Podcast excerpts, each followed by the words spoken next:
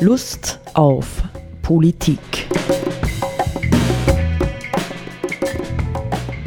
Liebe Hörerinnen und Hörer des Freien Radios Freistadt, Sepp Kiesenhofer und Roland Steidl begrüßen Sie wieder zu einer Sendung Lust auf Politik. Und Sepp, wir haben vor, im Grunde genommen den Gedankengang äh, der vorigen Sendung, nicht über äh, Gänsichen und das Buch Armut wird uns retten von 2009 fortzusetzen ähm, mit ich sage es einmal, aktuellen Gedanken aus einem Buch, das 2019, 2020 erschienen ist. Ganz frisch. All You Need Is Less. Less. also und der Titel ist ganz bewusst ein bisschen äh, angelehnt an All You Need Is Love von den Beatles. Nicht All You Need Is Less. Ähm, es beginnt mit einem Interview und Gespräch und endet auch damit mit, von, mit Manfred Volkers und Nico Pech. Nico Pech ist ja bekannt als eine der Kultfiguren ähm, des Degrowth, also des Wir brauchen weniger Wachstum letztendlich. Das ist nicht Schrumpfung, oder? Degrowth heißt, heißt das nicht Wahrscheinlich Schrumpfung? Schrumpfung, ja, genau, nicht? Ja. Mhm. Und Manfred Volkers, äh, aus dem ich jetzt ein bisschen äh, zitieren möchte, beide haben äh, längere Aufsätze in dem Buch. Manfred Volkers unterrichtet Tai Chi Chuan und Qigong, ist Buchautor, Mitglied des Rates der Deutschen Buddhistischen Union und wurde 2004 von Thich Nhat Hanh, dem berühmten vietnamesischen Mönch, zum Dharma-Lehrer ernannt. Nicht? Das ist insofern, finde ich, jetzt ein spannender Punkt in unserer Arbeit, dass wir mh, mm, etwas, was ich mir eigentlich eh immer wieder wünsche, so ein Stück weit äh, vielleicht ganz dezidiert in die spirituelle Dimension von Politik hineingehen. Ja, ich glaube, hm, ich weiß nicht, wie du es siehst, Sepp, ich glaube, dass wenn wir von Transformation sprechen, ja, die unsere Gesellschaft und unser Wirtschaftssystem dringend braucht, dass die Transformation, wenn sie, wenn sie gelingen soll, ja, ich sage jetzt einmal, wenn sie vielleicht auch halbwegs friedlich gelingen soll, eigentlich so etwas wie eine spirituelle Basis braucht. Nicht? Das ist tatsächlich schwierig, weil ich weiß nicht, wie viele Prozent äh, der Menschen äh, heute in unseren Gesellschaftssystemen sich noch als spirituell oder religiös äh, begreifen würden. Es ist vielleicht, ist es die Hälfte, ist es schon drunter, nicht? Also, dass man bewusst davon spricht ja, und sich bewusst an der Stelle auch auf Wege einlässt vielleicht. Ja. Aber äh, der Punkt wäre für die heutige Sendung äh, zu begreifen, welche mh, hm, Prozesse brauchen wir, um bereit zu werden, äh, falls uns das gelingt, ja, äh, diese derzeitige wirtschaftliche Verfasstheit unserer Lebensform zu verändern. Ja. Ähm, ich fange vielleicht einmal an, nicht? Wir haben ja mit Gänsichen schon von diesem Thema Armut gesprochen. Das würde natürlich, würde Volkers nicht tun. Da geht es eher um Suffizienz, ja, also zu mh, mm, einen, ein Kriterium zu bekommen, was ist genug? Nicht? Genügsamkeit. Also man könnte auch von Genügsamkeit oder Bescheidenheit sprechen, ähm, aber wahrscheinlich sind Genügsamkeit und Bescheidenheit ähm, für modernes Denken schon fast zu, wie soll man sagen, zu abgedroschen. Ja? Das hört sich dann Genügsamkeit und Bescheidenheit so nach veralteten Wertmaßstäben an, nicht? Obwohl. Biedermeierlich. Bitte? Biedermeierlich. Ein bisschen biedermeierlich. Nicht, ähm, obwohl ja, die Gedanken, die dahinter stecken, im Grunde genommen höchst bedeutsam sind. Nicht ja. auch Gedanken wie zum Beispiel Maß halten. Nicht? Mhm. Ne? Ich fange mal an, ein bisschen aus dem Volkers zu zitieren. Hm, er wird da im Interview ganz am Anfang gefragt, Herr Volkers, was hält die gegenwärtige Wirtschaftsweise auf Trab? Und dann sagt der Volkers, wenn ich die Ursachen der heutigen wirtschaftlichen Gewohnheiten identifizieren will, habe ich mich den in ihnen verborgenen menschlichen Beweggründen zuzuwenden. Sie beflügeln die Mehrungsökonomie, die immer deutlicher die ökologischen Grenzen des Planeten Erde übertritt. Gleichzeitig liegt in diesen Antriebskräften der Schlüssel zur Wende. solange Motive wie Eigennutz, Besitzstreben, Abgrenzung und Folgenleugnung nicht transformiert werden, bleiben alle Korrekturmaßnahmen Makulatur. Solange das zentrale Merkmal der Wachstumswirtschaft nie ist etwas genug erhalten bleibt, kann kein heilsamer Wandel entstehen. Die Ökonomie wird weiterhin beherrscht von Unzufriedenheit, die zu einem ständigen größer, schneller, weiter, nicht, das haben wir ja schon bei Gänsichen gehört, auffordert.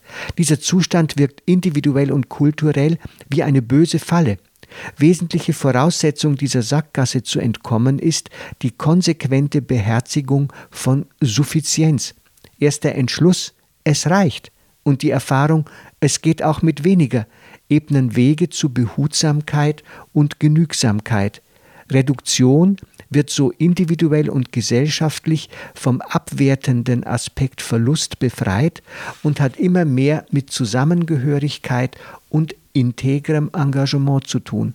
Verzicht verliert an negativer Bedeutung, indem klar wird, dass es sich mit leichterem Gepäck auch leichter leben lässt.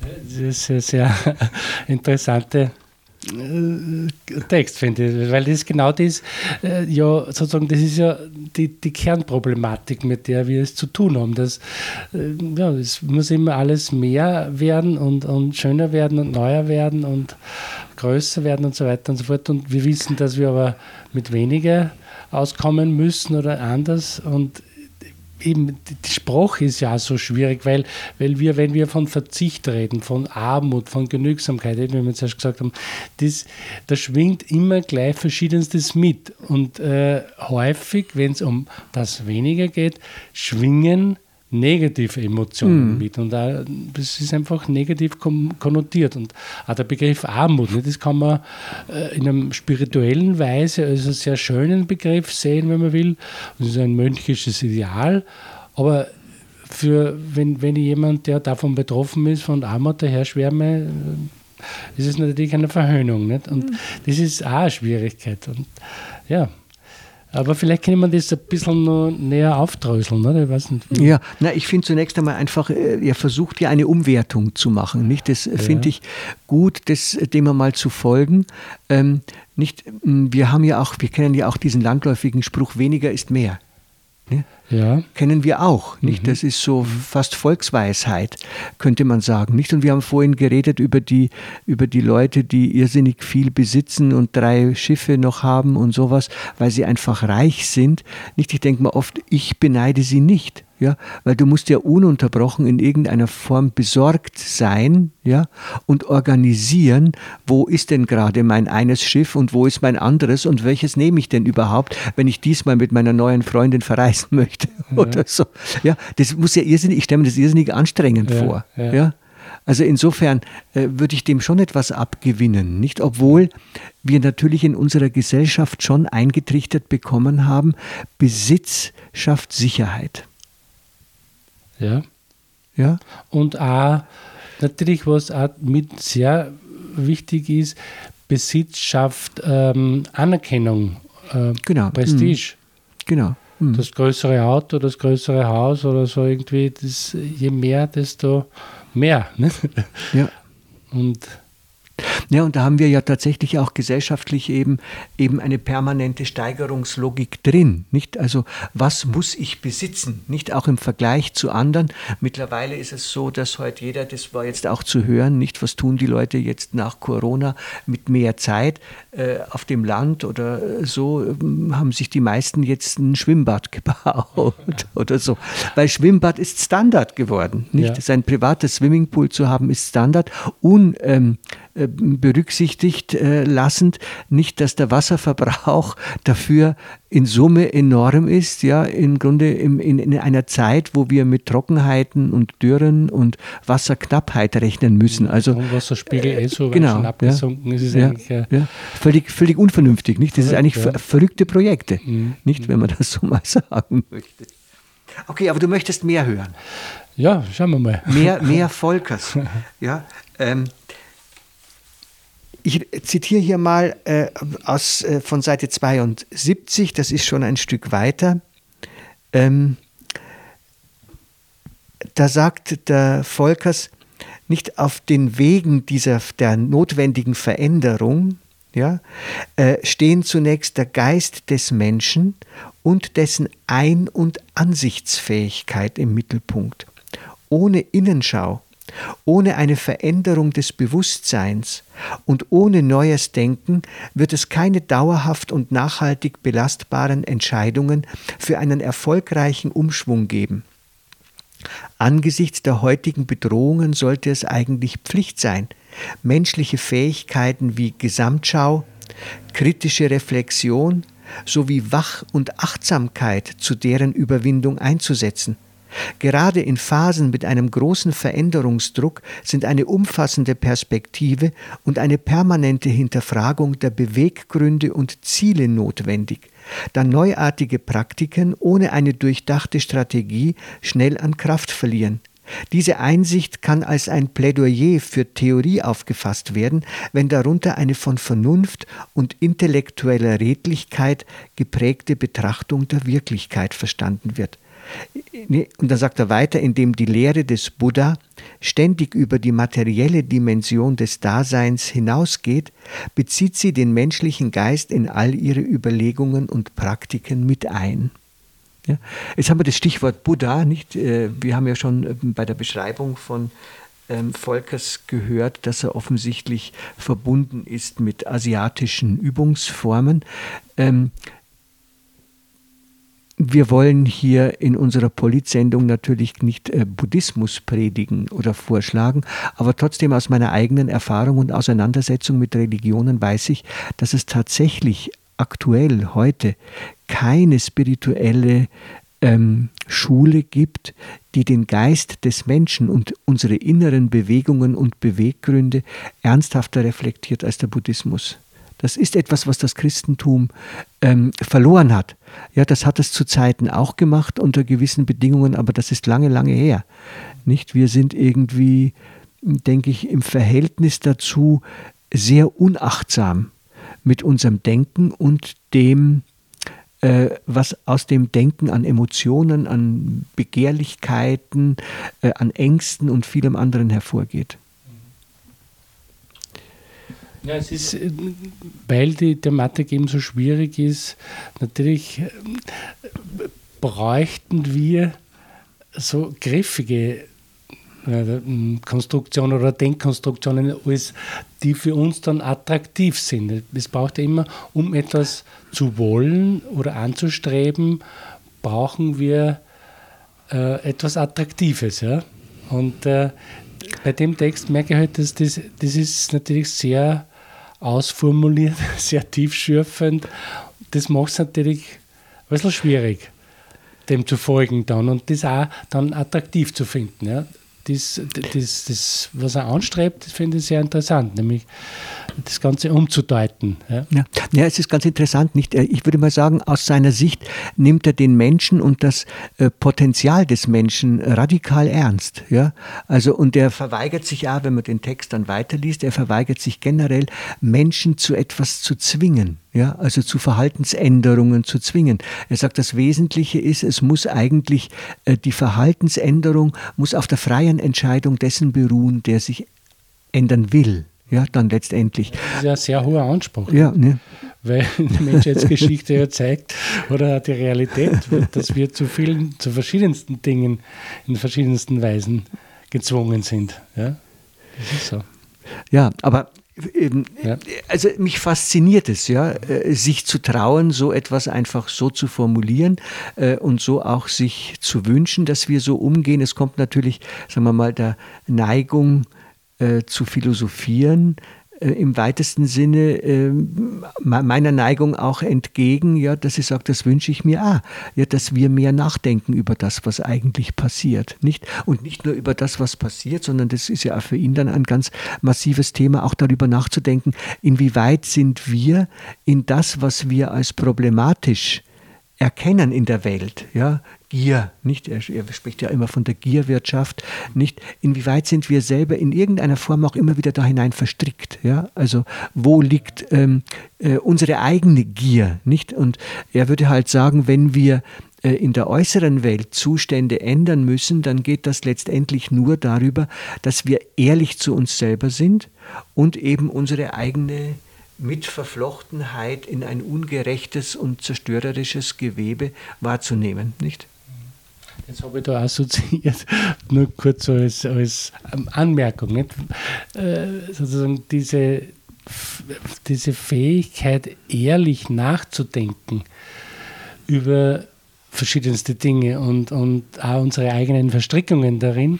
Da ist mir eben diese Geschichte mit, mit dem amerikanischen Präsidenten, der, wo sogar schon so elektronische Medien inzwischen dazu übergegangen sind, bestimmte Äußerungen von ihm als das zu qualifizieren, was sie sind, nämlich eine Lüge mhm. oder eine Unwahrheit. Ja, ja. Mhm. Mhm. Und äh, diese, also diese, diese Wahrhaftigkeit, Ehrlichkeit, Offenheit in der im Gespräch, in der, im Nachdenken, in der Auseinandersetzung, das ist schon was, wo ich immer wieder die Erfahrung mache, dass es ganz schwierig ist, inzwischen offen und, und argumentativ miteinander zu kommunizieren, mhm. wenn man unterschiedlicher Meinung ist, ohne dass man sofort polarisiert ist. Oder in eine Schublade gesteckt ja, wird oder, oder irgendwie. Was sich genau. gegenseitig genau. in hm. Schubladen verstaut. so. Also das ist mhm. etwas, was sehr, sehr wichtig wäre, eine, eine, eine Atmosphäre der offenen Debatte oder so, mhm. wo hm. man argumentiert und andere Meinungen götten lässt und auch andere Meinungen, wenn sozusagen sie, wenn man davon sich überzeugen lässt, dann auch zu übernehmen. Ja? Mhm. Na, man braucht natürlich dafür, da, da, davon spricht er natürlich auch, du brauchst natürlich dafür auch sowas wie entspannte Situationen, wie Ruhe und Stille, nicht? Also wie erhole ich mich, und das ist eine Frage für ihn, wie distanziere ich mich von den in unserer Lebensform üblichen Zwängen, ja, dass wir ständig von irgendwas vereinnahmt sind, sodass wir tatsächlich zum Nachdenken kommen. Nicht?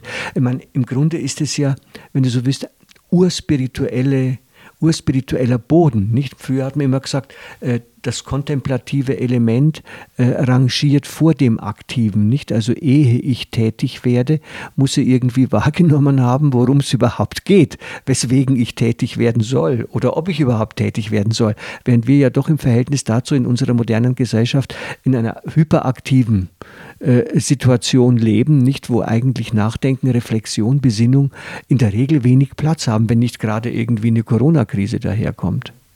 Das Übliche ist das, machen wir, machen wir mal. Ja, genau. wir Machen wir.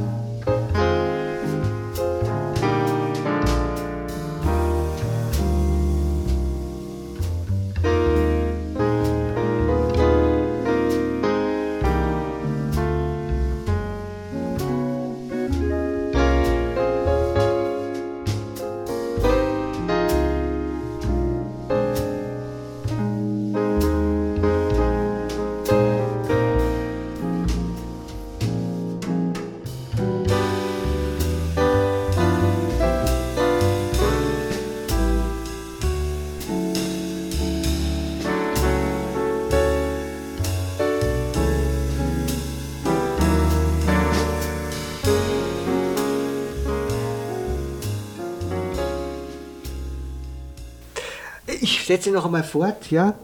Ähm, also Volkers sagt dann ein bisschen weiter, dem Geist des Menschen kommt gerade dann eine besondere Rolle zu, wenn die Transformation des bisherigen Lebensalltags nicht so sehr mit Blick auf den nahenden Crash erfolgen soll, sondern vielmehr in freudiger Erwartung der Möglichkeiten des Zusammenlebens nach dem Umschwung Schließlich versuchen Menschen, die sich um die Gestaltung von Alternativen bemühen, sich aus dem Dasein als Homo economicus zu befreien und ihre Persönlichkeit in alle Richtungen zu entwickeln. Ich finde, es ist sehr attraktiv. Also man spürt diese Bemühung, vielleicht es wird schon auch Erfahrung dahinter stecken, nicht in dem, was er macht, äh, zu sagen, mal überspitzt, wir brauchen den Umschwung, ja, den Abschied vom Homo economicus nicht zu fürchten. Es warten ganz neue und wahrscheinlich sehr erfüllende und befriedigende Erfahrungen und Entwicklungsmöglichkeiten auf uns. Das ist sozusagen der, der, der Versuch, das Ganze in einen erstrebenswerten Kontext zu stellen. Das ist ja, ja. notwendig und super. Aber natürlich muss man sich darüber im Klaren sein, das macht man ja dann deswegen, weil wir ja wissen, dass, dass es auch ganz, anders werden kann oder genau. anders ausgehen kann oder anderes kommen kann, das nicht so erstrebenswert ist. Oder? Genau, nicht. Und das ist sozusagen der Ansatz, äh, den ich in der letzten Zeit bei der Lektüre von alternativen Texten sozusagen oder zu, zu alternativen einladenden Texten immer wieder spüre, nämlich die Frage, es gibt im Grunde genommen kein Ausweichen vor der Veränderung. Ja? Die Frage ist nur, ob wir weiter aufs falsche Pferd setzen und dann tatsächlich durch die äußeren Umstände, Corona-Krise und erst recht Klimawandel gezwungen werden ja, zur Veränderung entgegen unserem Willen oder ob wir äh, praktisch mit der Notwendigkeit der Ver Veränderung äh, übereinstimmen ja, und sagen, wir bejahen das, wir sehen, dass das ein Wahnsinn ist, so weiterzumachen und wir wollen uns tatsächlich auf den gemeinsamen Weg, auf die Suche nach einer anderen Welt und anderen Umgangsformen, anderen Wirtschaftsformen machen. Es ist ja natürlich, man setzt ja natürlich auch voraus, das, was er da beschreibt, dass man sowas wie einen, einen geistigen Hunger oder so überhaupt einmal wahrnimmt. Ja?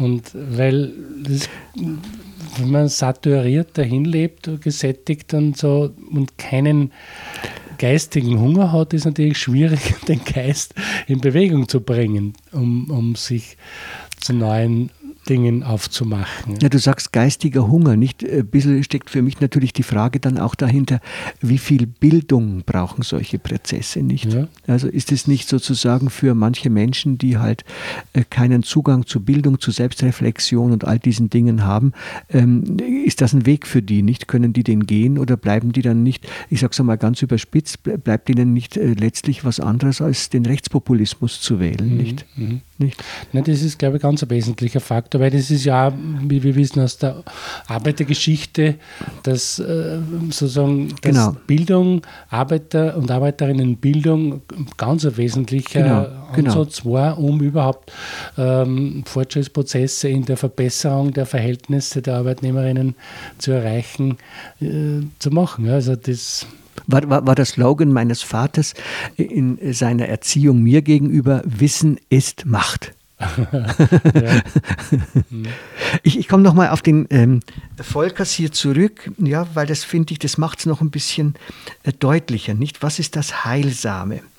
Und da sagt er, ähm, das Eingeständnis ja, in der Wahrnehmung Mitglied des Mehrungssystems, also des Giersystems zu sein und sich mit eigener Kraft am Hamsterrennen zu beteiligen, ist der erste Schritt zur Heilung.